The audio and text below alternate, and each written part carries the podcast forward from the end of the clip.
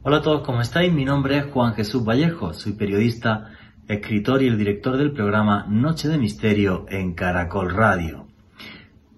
Pequeños animales como el tartígrado, conocido también como oso de agua, que es capaz de hibernar durante decenios y es capaz también incluso de vivir fuera de nuestro planeta. Pequeños organismos que viven dentro de las rocas alimentándose de minerales. Realmente vivimos en una naturaleza repleta de misterio, con animales que tienen poderes capaces de sorprendernos. Pero si queréis saber sobre esto y mucho más, no os perdáis el último podcast de Noche de Misterio en Caracol Radio, Naturaleza Mágica. Noche de Misterio Juan Jesús Vallejo. Vivimos rodeados de naturaleza y la naturaleza muchas veces nos parece mágica, porque no están claros cuáles son los límites de la vida. ¿Saben, por ejemplo, que hay algunos organismos terrestres que son capaces de sobrevivir en el espacio? Realmente la naturaleza es mucho más de lo que vemos. No es solamente tremendamente compleja en sus relaciones entre sí, entre los diferentes ecosistemas, sino que si realmente, por ejemplo, los seres humanos tuviéramos, tuviéramos eh, datos sobre todas las plantas que hay en el planeta o otros elementos, pues es posible que tuviéramos información para solucionar algunas de las enfermedades que hoy nos atormentan como seres humanos. De la naturaleza aprendemos, en la naturaleza vivimos y tenemos que aprender sobre todo a respetarla, porque el mundo en que vivimos es finito. Y de esto va el programa de hoy, de que entendamos la naturaleza y nos maravillemos, porque sus límites son casi infinitos. Buenas noches, noctámbulos. Mi nombre es Juan Jesús Vallejo. Los que queréis seguirme en redes sociales, mi Twitter es arroba Juan G. Vallejo, Juan J. E. Vallejo. En Instagram y en Facebook, Juan Jesús Vallejo. Y esto es Noche de Misterio. Y aquí lo que hacemos es periodismo de misterio. Nosotros os ponemos los hechos encima de la mesa y vosotros decidís qué hay detrás y qué no. Comentaros también que los que os guste el periodismo de misterio tenéis un canal de YouTube que se llama Oculto tras la sombra. Ahí tenéis vídeos sobre temas de misterio absolutamente todas las semanas. Y arrancamos ya el programa sin más dilación. Alejandro Bernal, amigo compañero, buenas noches, ¿cómo estás? Buenas noches, Juan Jesús. Un saludo para usted, para nuestros invitados de excepción de esta noche, David Tobar y María Angélica Leal. Y desde luego un saludo muy especial para todos los oyentes que se suman a la señal en directo de Caracol Radio, todas las personas que nos sintonizan, ya sea a través del dial o de la aplicación de Caracol Radio, que es gratuita para los dispositivos móviles, y también un abrazo muy grande para todos los que nos escuchan en diferido a través del podcast que estamos publicando todas las semanas en una lista de reproducción del canal de YouTube de Caracol Radio. Juanje, hoy un tema que me fascina, observar la magia de la naturaleza a través de los ojos de la curiosidad y de la ciencia con David y María Angélica, que a propósito no nos veíamos desde hace años y estoy feliz de volver a contar con ellos en este espacio. Efectivamente, no nos veíamos desde hace muchísimo tiempo, ahora se van a presentar ellos mucho mejor que yo. Fíjate, cuando alguien me habla así de naturaleza y, si recuerdas algún momento especial en todas las expediciones que hice, y siempre recuerdo uno.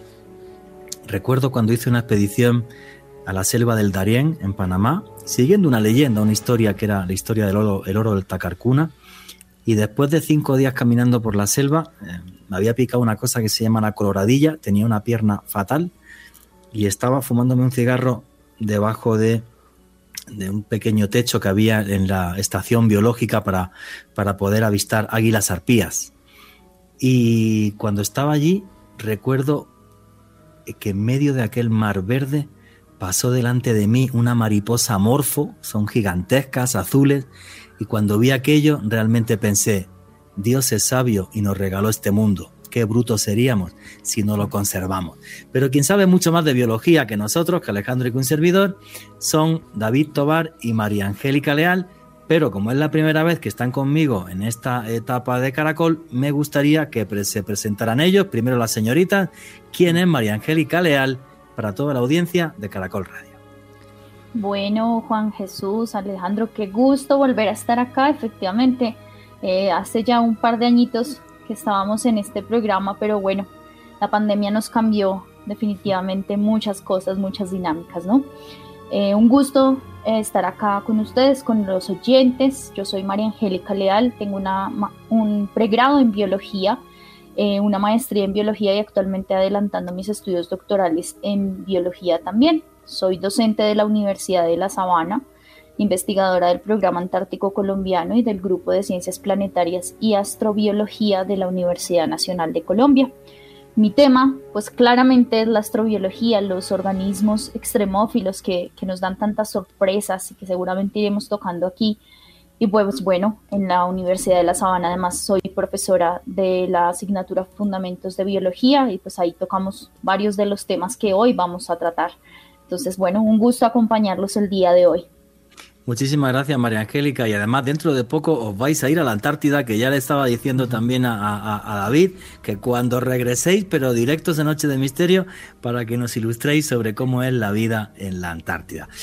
David Tobar, David Tobar, amigo, igual, preséntate para toda la audiencia de Caracol Radio en esta nueva etapa que ya el programa ni se llama igual, ¿eh? antes se llamaba a medianoche, esto se llama Noche de Misterio, es otra cosa. Así que preséntate para toda la audiencia de Caracol. Pues bueno, Juan Jesús, Alejandro, un gusto nuevamente volvernos a encontrar en estos espacios para hablar de estos temas tan, tan interesantes. Eh, y pues hoy nos reúne precisamente esta, esta maravillosa conversación sobre eh, maravillas que tiene la naturaleza, ¿no? Obviamente desde mi perspectiva eh, mm, como geólogo, pues yo soy geólogo de la Universidad Nacional, tengo una maestría en geología con énfasis en geología planetaria y actualmente estoy desarrollando mis estudios de doctorado en, en geociencias y en astrobiología. También hago parte de este grupo de investigación de la Universidad Nacional de Colombia, el grupo de Ciencias Planetarias y Astrobiología, desde hace ya pues, bastantes años, eh, trabajando en estas temáticas de, la búsqueda de pistas sobre posibles eh, organismos vivos fuera de la Tierra, sobre ese enigma tan interesante que es la emergencia de la vida en la Tierra, de lo cual podríamos hablar precisamente el día de hoy también un poco al respecto. Y pues también, como lo mencionaba María Angélica, pues eh, hacemos parte del programa Antártico Colombiano, investigadores del programa Antártico Colombiano, y pues sí, efectivamente estaremos el otro año, eh, a inicios de, del 2022, en el, en el continente blanco, realizando investigaciones sobre precisamente eh, algunos microorganismos muy interesantes de los cuales vamos a mencionar el día de hoy. Bueno, y el programa de hoy, el otro día estuve hablando con David, porque obvio ellos saben de biología muchísimo más que yo. Le dije, David, quiero hacer un programa sobre curiosidades de la biología, sobre cosas que a la gente le presenten una naturaleza casi mágica, aunque la ciencia no puede explicar todo esto, pero bueno, cosas como por ejemplo el hecho de que haya una medusa que prácticamente sea inmortal, es algo que a mí, por ejemplo, me dejó en shock cuando se publicó hace eh, algunos años. Eh, yo creo que para arrancar el programa y prácticamente es obligada la pregunta para los dos, porque a los dos además os dedicáis en eso, os dedicáis a eso, a la astrobiología, a buscar vida más allá del planeta. Y como la vida más allá del planeta suele tener unas condiciones muy extremas, pues eh, claro, intentamos buscar o arrancar, y corregirme si me equivoco, por investigar organismos que aquí sean capaces de tener una, eh, una vida en condiciones muy, muy extremas. Yo cuando estuve en el, en el laboratorio de astrobiología que tiene eh, la NASA allí en, en, Robledo de Chabela, en, en Madrid, pues por ejemplo vi agua del río Tinto, porque decían que en el río Tinto, que es un río que tiene mucho cobre, pues había unos bichitos que eso por lo visto aguantaba unas cosas increíbles. ¿Cómo, cómo nace esto de la, de la astrobiología? Y realmente tenemos aquí, eh, bueno, pues algún tipo de animal, de bacteria, de lo que sea, que sea capaz de vivir fuera del planeta? Bueno, entonces yo creo que arranco yo, si me lo permites. Sí, claro. Perfecto. Bueno, eh, este tema de la astrobiología realmente nos ha acompañado desde nuestros orígenes como, como, como humanos realmente. Eh, si miramos desde el pensamiento griego, pues habían muchas preguntas acerca de si estábamos solos o no en el universo. Vamos a encontrar eh, algunos que son proponentes pues como tal de las posibilidades de vida fuera de nuestro planeta. Vamos a encontrar allí, em, por ejemplo, todo lo que eran las hipótesis de cómo los humanos podríamos ser más eficientes si viviéramos en la Luna, porque se creía que la Luna al tener ese brillo pues tenía unas tasas energéticas mucho mayores y que eh, allí sería muy eficiente la vida. Pero teníamos también otros detractores, como lo fue Aristóteles, Aristóteles puntualmente eh, manifestaba que la vida fuera de nuestro planeta no era posible, esto entendido desde algo que se llamaba la causa primaria y cómo pues todo esto se iba tejiendo y, podía pues, realmente presentarse la vida. Entonces teníamos esos detractores. Y eso digamos que fueron como esos primeros pasitos, pero realmente cuando empezamos a hablar de astrobiología viene a darse eh, cuando aparece el, soviético Gabriel Adrianovich Tikov, y precisamente empieza a hablar y introduce por primera vez el término astrobiología. ¿Sí? Era un, científico dedicado a la astrobotánica, inclusive tuvo todo un laboratorio planteando cómo podían crecer las plantas en el espacio y él introduce por primera vez el término astrobiología.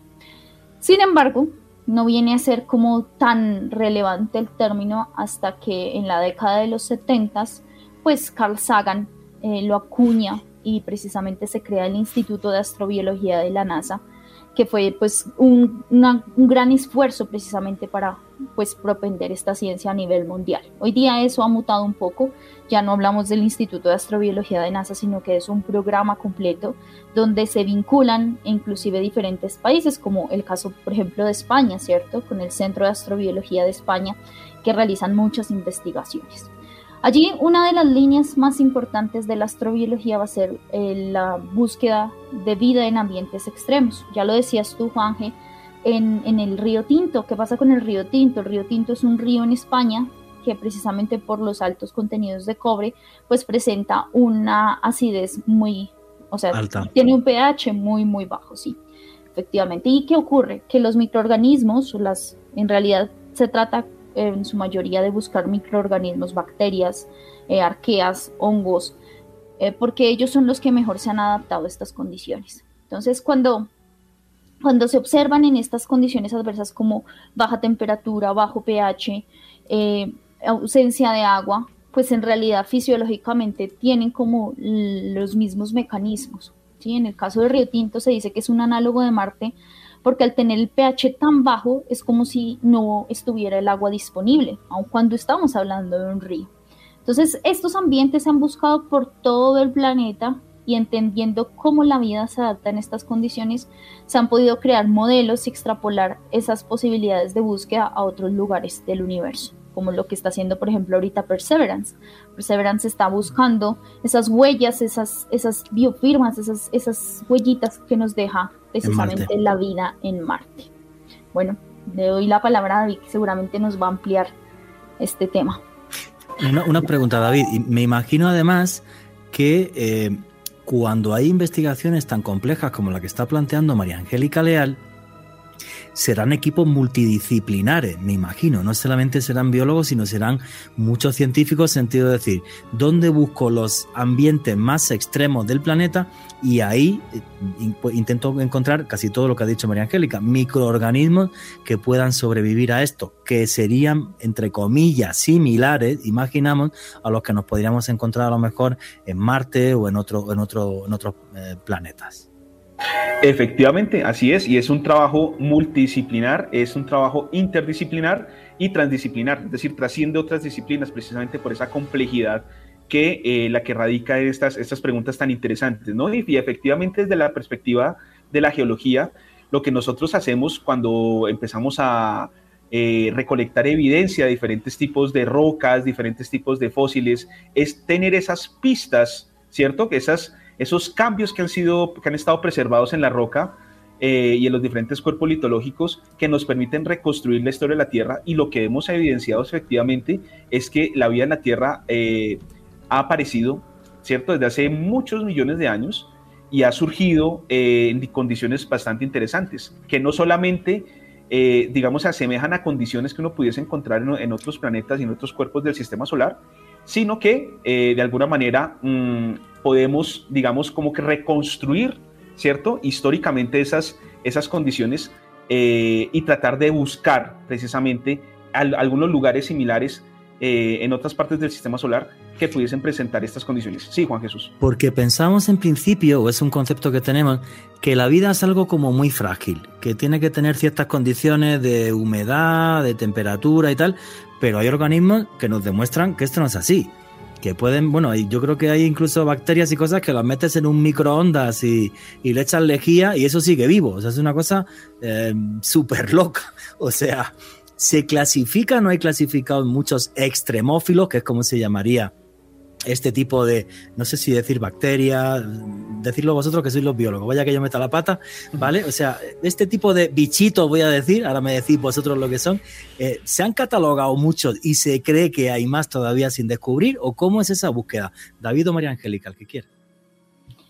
Bien, sí, eh, realmente hablamos de organismos, y decimos organismos porque esos extremófilos, como bien lo dices Juanje, eh, podemos tener inclusive otra categoría, no solo extremófilos, sino también extremotolerantes, que son organismos que estarían en condiciones óptimas que llamaríamos entre comillas estándar y aún así se adaptan a condiciones adversas. Y están los que necesitan vivir en esas condiciones que se salen como de los límites promedio que son los extremófilos.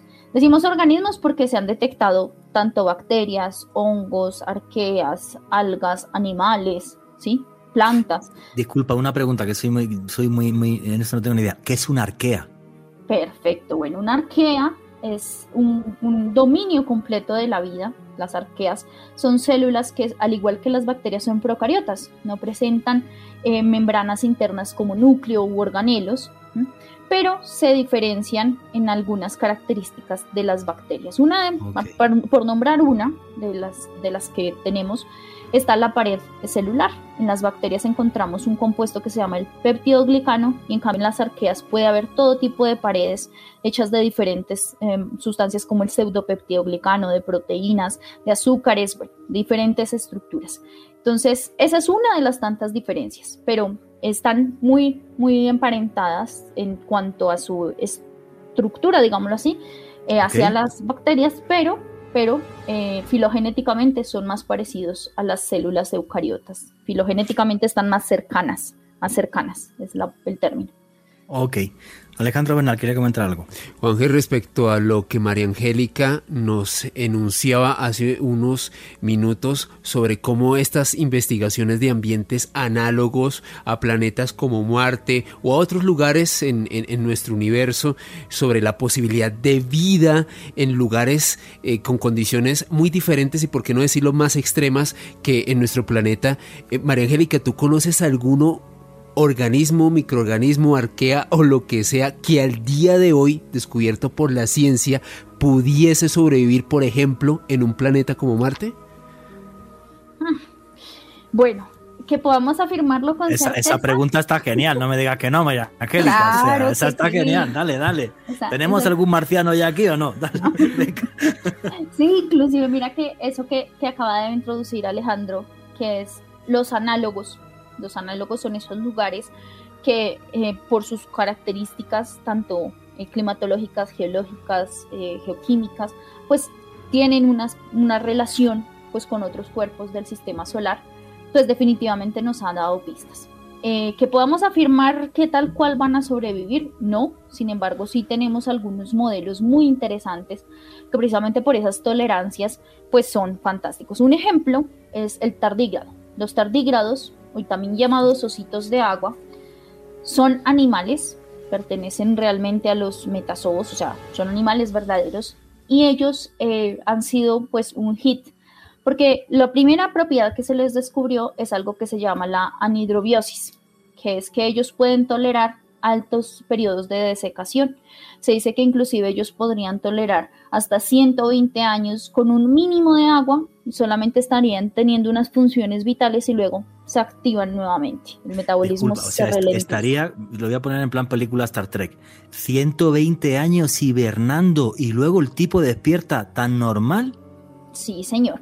Y eso se, eh, se ha proyectado inclusive, los estudios que se han hecho han detectado hasta 40, 50 años y la proyección calculada es que pueden llegar a 120 años. ¿sí? Con, un mecanismo, con un mecanismo natural. Natural, que se llama así, anhidrobiosis.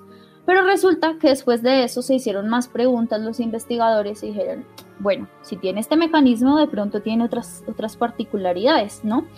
Y descubrieron que tolera alta temperatura, baja temperatura, alta radiación, baja presión, alta presión, alta salinidad, radiación, o sea, tolera prácticamente todos los extremos posibles. Pero lo curioso es que el tardígrado en condiciones normales vive en un ambiente que es rico en agua, por eso se le llama ositos de agua, suelen vivir sobre musgos o líquenes cerca de los cuerpos de agua. Entonces es como un poliextremo tolerante, sería lo que podríamos decir de los tardígrados. Pero precisamente por esas características pues ha sido un gran modelo a estudiarse y que podría considerarse en unas posibilidades de vida en otros lugares. Pero bacterias también, bacterias también. Oye, cuando investigáis los biólogos eh, este tipo de, eh, animales, eh, me imagino que, estáis pensando en mil cosas, porque de repente es como que la biología de este bicho, voy a decirlo así, con perdón, e, es, tan tremendamente compleja y amplia que me imagino que a lo mejor dices, vale, pues este es el primero que me lleva a Marte, a ver si en Marte sobrevive. Pero incluso a nivel científico podría tener otras aplicaciones que no fuera ya la de buscar vida en el exterior, sino no lo sé, por decir algo, en la medicina o en, no sé, en cualquier cosa a nivel industrial. No, no tengo ni idea, pero claro, eso, son cualidades como, como muy especiales, muy únicas, ¿no? Sí, claro que sí. Eh, inclusive en la parte de, los extremófilos en general, eh, la mayoría de los textos eh, que se han producido tienen aplicaciones industriales y aplicaciones médicas. Mm, hay un libro que le recomiendo a los oyentes, aunque es un poco técnico, pues es muy interesante, que se llama Extremophiles y es de SIG, eh, publicado en el 2011. Y este libro precisamente nos habla de aplicaciones variadas en cada uno de los grupos extremófilos. Lo decías tú hace un rato, Juanje, como bueno, uno los categoriza así, dependiendo la condición extrema, uno puede decir, por ejemplo, los termófilos que son los que están en altas temperaturas, los cicrófilos en bajas temperaturas, como irlos agrupando. Y sí se han detectado algunas aplicaciones, ejemplo. Eh, algunas de las proteínas que se detectaron en los termófilos son las que nos permiten hoy día hacer más eficiente la PCR. Resulta que existe una proteína que se llama la TAC polimerasa. Y la TAC polimerasa fue aislada de un termófilo llamado Thermus aquaticus. Antes de esta, de esta, de esta en particular, pues lo que se hacía era agregar una polimerasa que se degradaba con la temperatura y tocaba agregar otra vez y otra vez. En el momento en el que el termófilo nos permitió tener esta TAC polimerasa termoresistente, pues hizo que el procedimiento fuera eficiente porque era solo agregarla una vez. Y es algo que utilizamos en el día a día, ¿sí? Entonces, totalmente. No, me parece realmente eh, fascinante. Voy a, comprarme una pecera con osos de agua para tener aquí en casa de la cantidad de, eh, cosas que tiene. Em, dentro de los extremófilos, entonces, según me estáis comentando, pues ya falta un, falta un minutito ya para acabar el bloque, ¿vale? O sea, tenemos un montón y la ciencia sigue catalogando o crees que ya no es muy difícil catalogar porque realmente habéis buscado en todos los lugares extremos de la Tierra? Eh, es difícil, pero ahí le voy a dar la palabra a David para que nos cuente de unos estudios, Ajá, y hay unos ambientes muy especiales. Y particularmente con lo que me menciona Angélica, ahí es donde entra precisamente este equipo multidisciplinar como a, hacer sus aportes, ¿no? Y efectivamente, por ejemplo, mira, y relacionándolo precisamente con lo que hablábamos al inicio, ¿no? Estas expediciones a la Antártida, o sea, ¿por qué, para qué, cómo es que se hacen? Y digamos, uno de esos, de uno de esos objetivos es precisamente eh, realizar pues búsquedas de posibles nuevos microorganismos que no se hayan tenido, que no se tengan, de los cuales no se tengan registros en otras partes del mundo, pero que a las condiciones del continente blanco se encuentren allí y estén allí presentes. Y algunos microorganismos se han encontrado y se han reportado ya en la literatura científica que tienen, digamos, algunas características eh, muy interesantes desde el punto de vista, por ejemplo, de aplicación biotecnológica, ¿verdad? Para enzimas, para realización de filtros, de películas en materiales, etcétera eh, de, de, esas enzimas propias de esos microorganismos que puedan ya ser aplicados de alguna manera a, alguna a, resolver algún problema puntual. Entonces, sí, efectivamente, aquí es donde, a pesar de estar en el año 2021, ya a puertas del 2022 y tener grandes avances científicos, siempre seguiremos descubriendo y ahí es donde viene la importancia de seguir explorando y seguir eh, buscando nuevas, nuevas eh, eh, microorganismos y nuevas eh, pistas sobre cómo funciona la naturaleza. Y ahí la importancia de la exploración. Pues muchísimas gracias por esa aclaración. La verdad que estoy encantado con la charla que nos estáis dando y para que veáis que realmente la naturaleza tiene una cantidad de límites y de cualidades que me parecen fascinantes y feliz de tener aquí a dos personas que nos estén ilustrando sobre eso. Que es que incluso, eh, David, hay organismos que son capaces de vivir dentro de las rocas. ¿Cómo es esto? Efectivamente, Juan Jesús, así es, son unos microorganismos que se llaman endolíticos. Endo de adentro, lítico roca, es decir, que viven dentro de la roca. Literalmente eso es lo que significa. Y estos microorganismos endolíticos se caracterizan porque son capaces de alimentarse de alguna manera de los minerales que forman las rocas. Entonces, ¿qué son los minerales? Aquí, digamos, aquí es donde viene la geología, pero tremendamente. Perdona que te voy a hacer una pregunta muy estúpida, No, no, no, no hay preguntas estúpidas. ¿cómo, ¿Cómo se mete el bichito dentro de la roca? ¿Tan pequeño es? Mira, sí, esa es, esa, es, esa es parte, digamos, como de, los, de las grandes interrogantes que todavía surgen en este campo de la microbiología y de la geomicrobiología. Y es que hay cosas que, eh, digamos, que todavía no se comprenden por completo, que son temas de estudio y temas de investigación, que, por ejemplo, ¿cómo hace para los microorganismos para alimentarse precisamente de esos minerales? Es decir, ¿cómo es el metabolismo? Lo que se tiene, lo que se tiene digamos, el, eh, hasta el momento comprendido y estudiado es que de alguna manera precisamente estos microorganismos que son muy, muy pequeñitos, muy pequeñitos, de, micras e inclusive eh, tamaños menores a micras, ¿cierto? Son capaces de destruir y de romper los enlaces, los enlaces que generan los átomos dentro de la estructura cristalina que ah. forman los minerales. Y así se va metiendo poquito a poco para adentro y de alguna manera exactamente se van alimentando precisamente de esos, de esos átomos y esos minerales como tal eh, que hacen parte de la roca. Sí, son eh, organismos, seres vivos muy pequeñitos, muy pequeñitos, eh, que tienen precisamente esta capacidad ¿no? de alimentarse de los minerales que hacen parte de las rocas. Entonces podemos encontrar organismos endolíticos en rocas sedimentarias, organismos endolíticos en rocas metamórficas, en rocas ígneas, y esto de alguna manera pues nos permite y nos da la facilidad de explorar, ¿cierto? En diferentes partes del mundo, qué tipo de microorganismos están presentes allí en estas, en estas rocas que hacen parte, digamos, fundamental del planeta Tierra. Pero, David, ¿y, estos organismos serían capaces de vivir en Marte o no? ¿O simplemente eh, viven aquí en una condición muy extrema, pero no se sabe si podrían adaptarse a otro planeta? He ahí lo interesante, y era lo que mencionábamos precisamente con, con María Angélica. Y es que efectivamente los, digamos, los límites de la vida se han podido extender y se han podido ampliar mucho más gracias a este conocimiento adquirido que se ha tenido sobre microorganismos que resisten y que de hecho sobreviven y necesitan de condiciones de alta temperatura, bajas temperaturas, alta salinidad, alto pH, altas presiones, alta radiación, ¿verdad? Entonces ya como que empezamos a tener una visión menos antropocéntrica de lo que es la vida, ¿cierto? Es decir, basado en el ser humano, sino que empezamos ya a entender otros seres vivos que viven en condiciones que desde la perspectiva, ¿cierto? De la que conocemos como vida en general, ¿cierto? Llamamos extremas.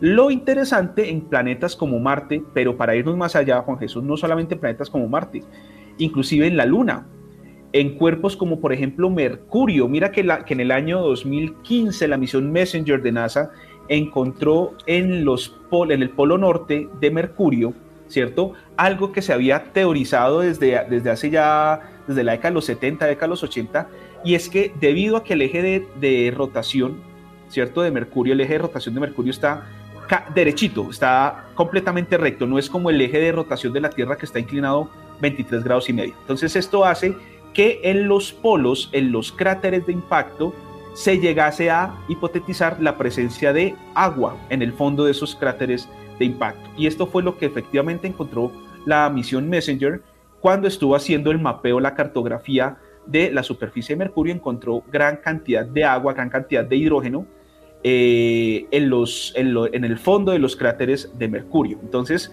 Sabemos que algunos procesos biológicos, ya no lo explicará de pronto María nos lo ampliará un poquito más en detalle, necesitan de este, de este líquido, ¿cierto? Del agua para eh, realizar sus procesos metabólicos. Si bien en el caso de Mercurio no tenemos agua en estado líquido, sino agua en estado sólido, es decir, hielo, porque las temperaturas son muy bajas, pues también aquí hemos visto en la Tierra, ¿cierto? Que en lugares donde hay hielos perpetuos, ¿cierto? Hielo permanente, se han encontrado seres, eh, seres vivos. Caso tal, por ejemplo, la Antártida, ¿verdad? Entonces, digamos que estos lugares tan interesantes, Mercurio, eh, Venus, por ejemplo, en, la, la, atmósfera superior de Venus, en donde la presión y la radiación son muy similares a las mismas que ocurre aquí en la superficie terrestre, se ha llegado a sugerir que existan algunos microorganismos que vivan en ese medio, ¿cierto? De baja viscosidad, en ese medio fluido que es la atmósfera superior de Venus, eh, y que pues también requiere alguna, de alguna manera futuras exploraciones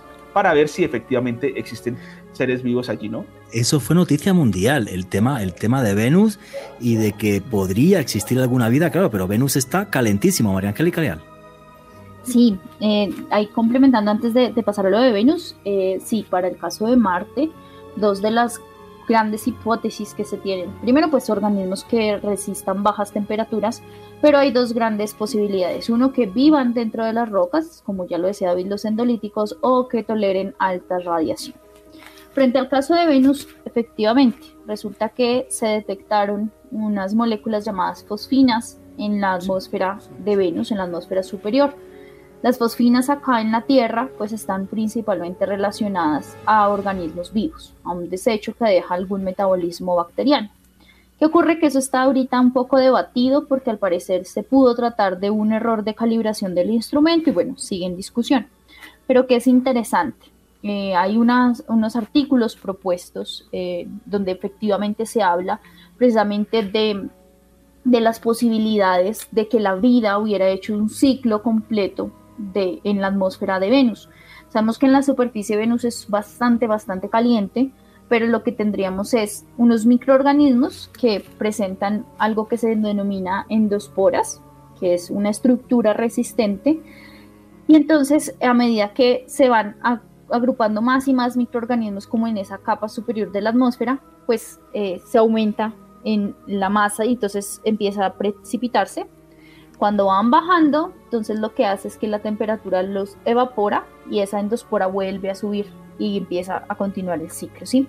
Y en esas poquitas gotas que hubiese en la atmósfera, pues es de lo que ellos podrían sobrevivir. Eso es todo un ciclo que se ha propuesto. Inclusive desde Carl Sagan se propusieron algunas hipótesis al respecto. Y bueno, es todo un universo las posibilidades de vida en Venus, pero sería a nivel atmosférico. Sí, a nivel atmosférico muy pequeñito, pero aún así nos sorprende porque, claro, es que no sé a cuántos grados está Venus, 200, 300, no tengo ni idea, pero es una cosa súper absurda, o sea, entonces, claro, esos límites de la vida eh, nos parecen fascinantes. David Tobar, ¿quería comentar algo? Sí, mira, eso, claro, que en Venus puntualmente, por ejemplo, la superficie, unos datos así de interés para que ustedes allá, los oyentes, lo tengan en cuenta. En Venus, en la superficie, debido a que es un planeta que tiene una gran densidad atmosférica, ¿cierto? La temperatura en la superficie de Venus es en promedio de unos más o menos unos 470 grados eh, Celsius, ¿sí? Es muy caliente, es muy caliente, eh, lo suficiente como para derretir plomo, de hecho. De ahí la dificultad, por ejemplo, de eh, enviar misiones que exploren la superficie de Venus. ¿Por qué? Porque muchos después de, dos horas, tres horas, ya los circuitos electrónicos están derretidos, ya no hay nada que hacer.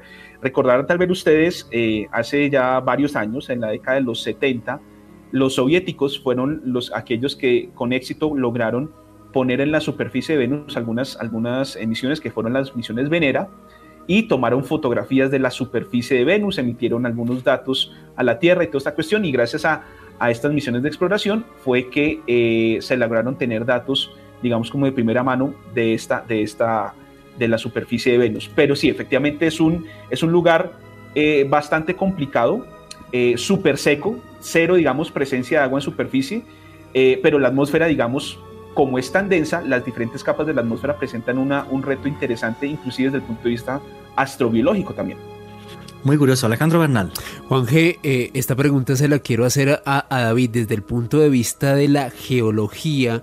¿Cuál es el lugar en la Tierra con condiciones más extremas en el cual se ha desarrollado vida? Al menos que, que tú hayas podido investigar. Pues mira, Alejandro, eso depende de qué tipo de condiciones. Por ejemplo, si hablamos de salinidad, ¿cierto? Están los, los salares, están las minas de sal, inclusive aquí tenemos algunos estudios que se han realizado desde el Grupo de Investigación de, Ciencias Planetarias y Astrobiología en la mina de sal de Zipaquirá, ¿sí? Son salares, ¿sí? Y ahí se han encontrado microorganismos, ¿verdad?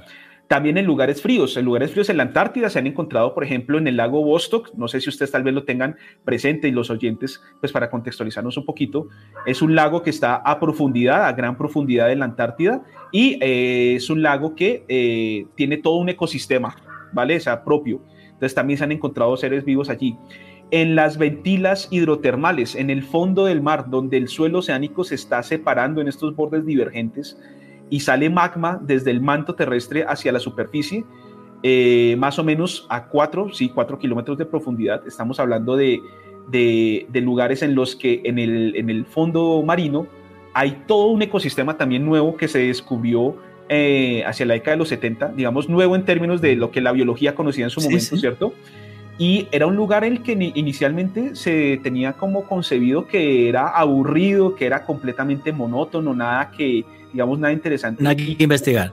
Nada que investigar, efectivamente, y cuando se empezó a explorar el fondo marino, que de hecho valga la pena decir, es curioso, el director del NOAA, que es la Agencia Nacional de Oceanografía y Meteorología en Estados Unidos, eh, hacía referencia a que sabemos más del espacio exterior que del fondo marino terrestre, y eso es una, es una realidad. Es muy poco lo que conocemos del fondo, del fondo marino la, digamos, la, la, la, cuestión radica en lo difícil que es llegar allá, ¿no? Estamos hablando de 3, 4 kilómetros de profundidad donde las presiones son muy altas, donde es muy difícil mm, tecnológicamente hablando explorar el fondo marino, pero bueno, allá se han encontrado estas ventilas hidrotermales en donde hay fluidos de muy alta temperatura, que en este caso es el agua, que ha sido calentada por el magma, y se encuentran en ecosistemas fabulosos.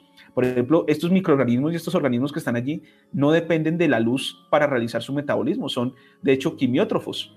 ¿Vale? Seguramente María Angélica nos, nos, nos puede ampliar un poco más. Sí, que nos, explique, nos explique qué es esa palabra porque yo me he quedado en shock. ¿Nos puedes explicar eso, María Angélica? Quimiótrofos, exactamente. Sí, claro. Bueno, yo creo que recordemos en el colegio cuando nos decían los autótrofos, los heterótrofos, ¿cierto? Los autótrofos que producían su propio alimento y siempre nos daban el ejemplo de las plantas, ¿no? Con la luz solar y cómo se producía.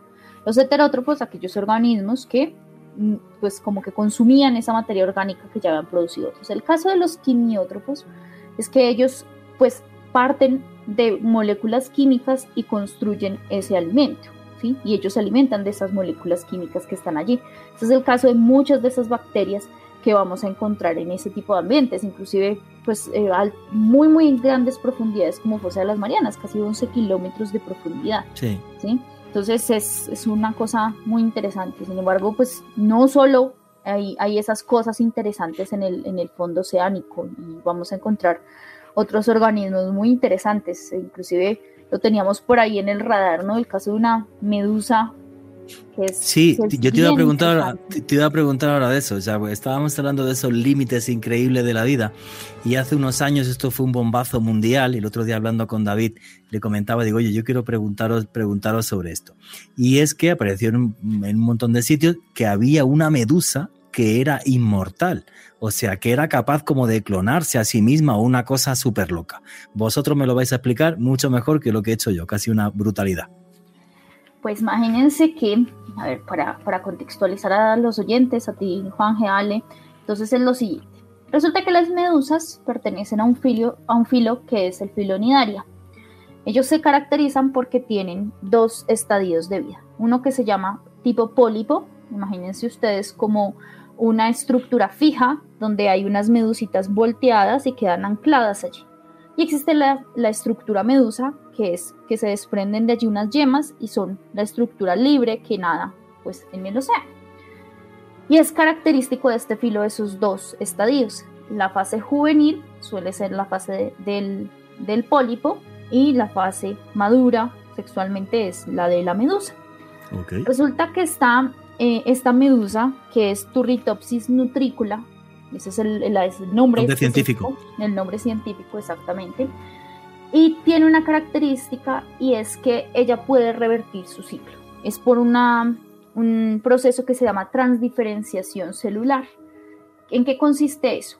Eh, pensemos un momento en las famosas células madre. las células madre, son muy interesantes porque aún no se han diferenciado y pueden dar origen a todas las demás células. Pero una vez que las demás células se nos vuelven, por ejemplo, las células nerviosas o las células musculares, pues continúan su ciclo y ya no se devuelven, ¿cierto? Pero resulta que esta medusa puede eh, hacer esa transdiferenciación y es que ya tiene sus, sus células diferenciadas y puede revertirlo y volver a ese estadio juvenil, a ese estadio ya no de medusa, sino de pólipo. ¿Mm? O sea que antes de morirse lo que hace es que muta y vuelve a ser ella de joven. No sé si lo he dicho bien o, un, poco así. Sí, exactamente sí. El, el, caso con esa medusa en particular es que ella efectivamente se, como si se devolviera, como si se rejuveneciera.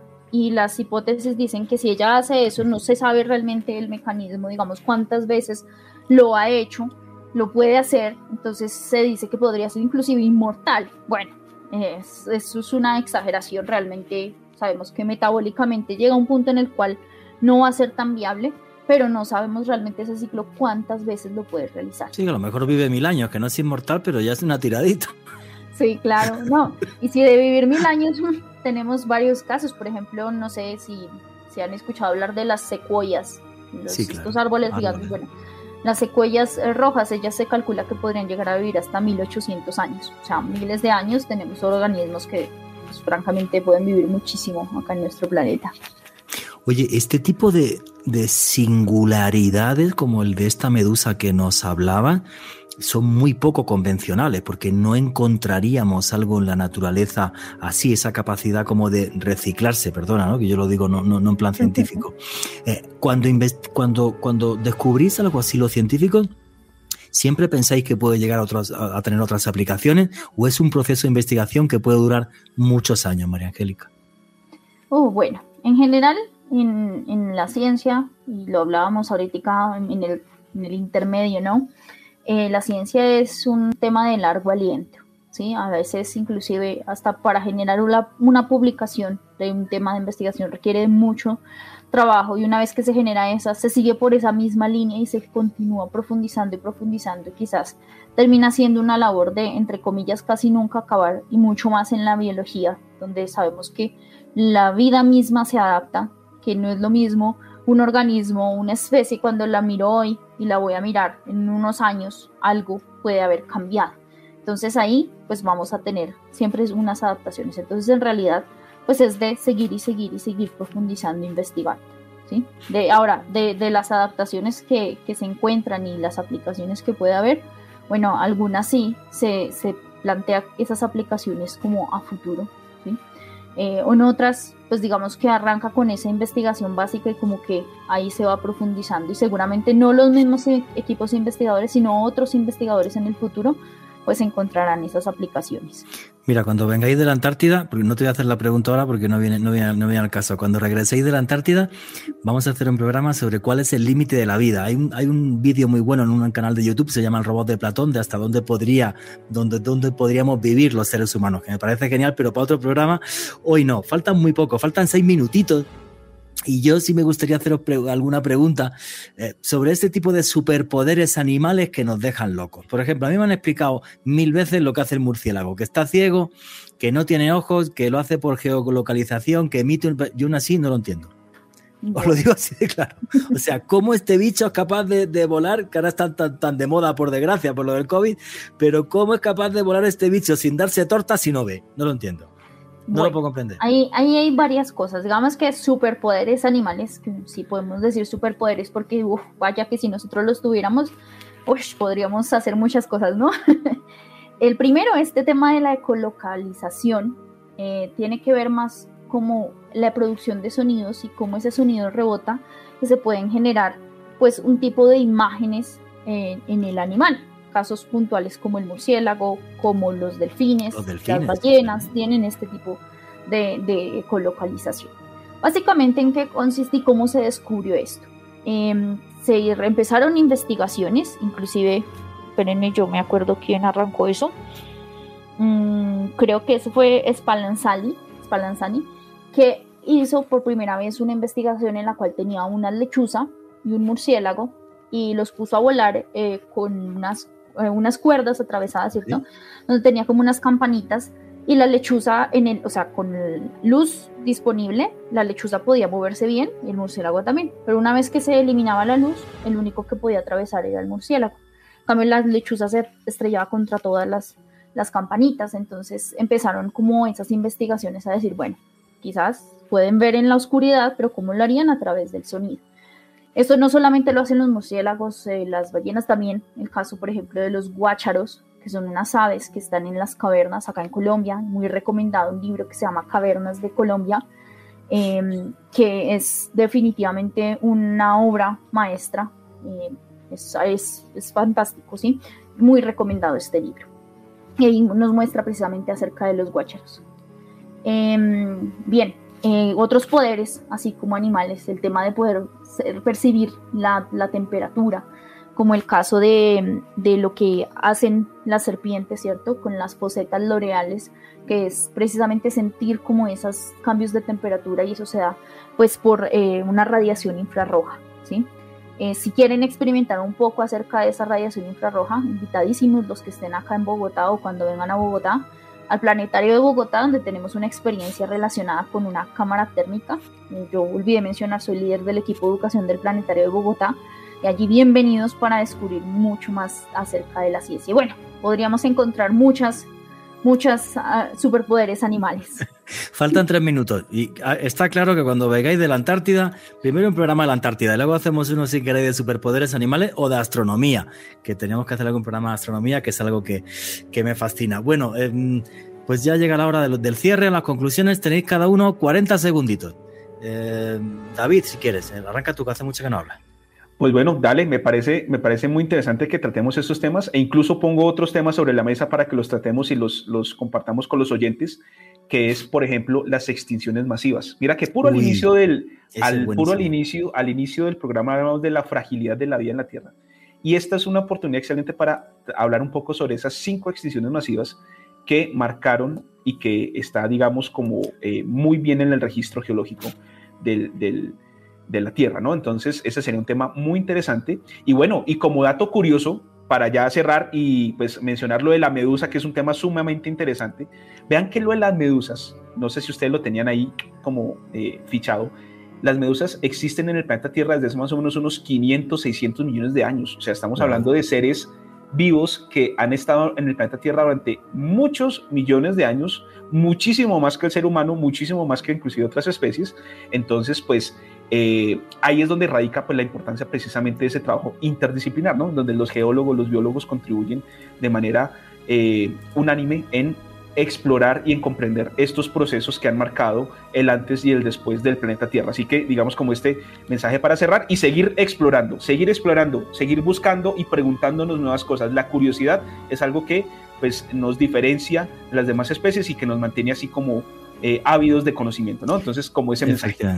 La curiosidad nos hace humanos. Eh, David, tus redes sociales para la gente que le guste la ciencia que pueda seguirte. Claro que sí. Ustedes nos pueden encontrar eh, en las redes sociales del grupo de investigación. Nos pueden seguir en Ciencias Planetarias UN en Facebook. Ciencias Planetarias UN, ahí estamos publicando permanentemente actividades que realiza el grupo de investigación. Y en, en Instagram me pueden ubicar como Geoplanetobar, Geoplanetobar, que digamos estamos moviendo muchísimo Instagram eh, recientemente, entonces ahí nos pueden ubicar. En redes Muchísimas gracias. María Angélica Leal, tienes 40 segunditos para despedirte, que vamos a faltar de tiempo. Bueno, eh, pues nada, recomendarle a los oyentes un dato aquí y es que busquen acerca de cómo las aves pueden ver eh, la radiación UV y cómo esto es muy importante para la alimentación y para el apareamiento. Lo dejo de tarea para, para los oyentes. Y ya, eh, pues encantada de, estar acá, muy atenta pues a sus comentarios, a sus, sus menciones. Me encuentran a mí en Twitter e Instagram como arroba la profe épica y pues además de las redes sociales del grupo pueden seguir al Planetario de Bogotá en arroba planetario Bog y bueno, a la Universidad de La Sabana como arroba educa unisabana. Entonces, pues acá estamos. Muchas gracias. Muchísimas gracias a vosotros. Alejandra Bernal, 10 segundos. Juanje, yo hago parte del grupo de Facebook de, David, así que feliz de tenerlos acá, de aprender ciencia a través de la curiosidad del periodismo. Y a mí me pueden seguir en Facebook, Twitter e Instagram en arroba alebernalpress con doble S. Y como vamos tan mal de tiempo, simplemente diré una cosa, nunca, nunca olviden que vivimos en un mundo mágico porque está repleto de misterio.